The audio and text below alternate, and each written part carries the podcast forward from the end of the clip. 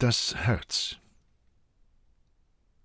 Seine Finger schlossen sich um das warme, aber leblose Herz.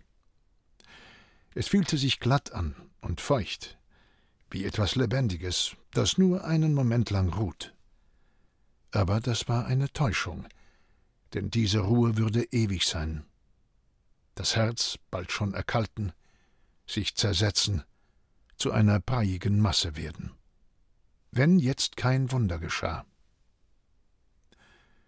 Er wog das Herz in der Hand, drückte es sanft, dann etwas fester. Schließlich ließ er es wieder los, fasste Mut und begann, es rhythmisch zu pressen und wieder loszulassen. Das Schlagen eines lebendigen Organs imitierend. Dann schob er auch die zweite Hand in den engen Brustkorb und bearbeitete das Herz mit gleichmäßiger Kraft.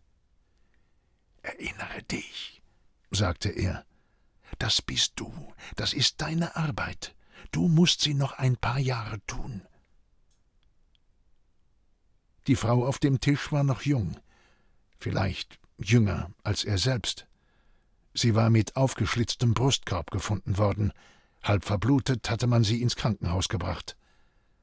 Er hatte die verletzten Adern gefunden und abgeklemmt, das Blut und erste Gerinnsel mit den Händen aus der Brust geschaufelt, doch ihr Herz hatte einfach aufgegeben.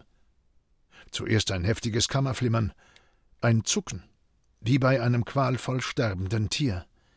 Jetzt nichts mehr. Nur noch seine Hände, die das Herz bewegten, um die Erinnerung anzuregen, daran, wie es war zu leben und zu schlagen. Was um ihn geschah, interessierte ihn nicht.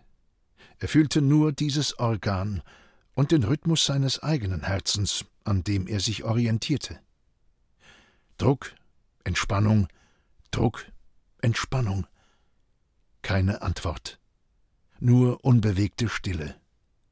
Doch er blieb dabei, ohne Pause, ein unendlicher Takt. Dann spürte er plötzlich Bewegung, ein leises Rucken, wie ein Erwachen. Ein erster Schlag. Zaghaft noch.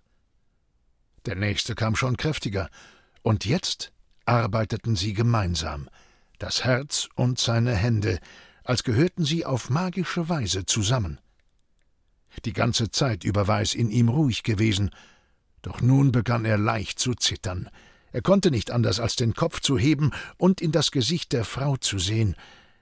Es war von fragiler Schönheit, doch bleich und starr. Er fragte sich, ob sie jemals wieder lächeln oder sprechen würde. Es gab noch so viel zu tun.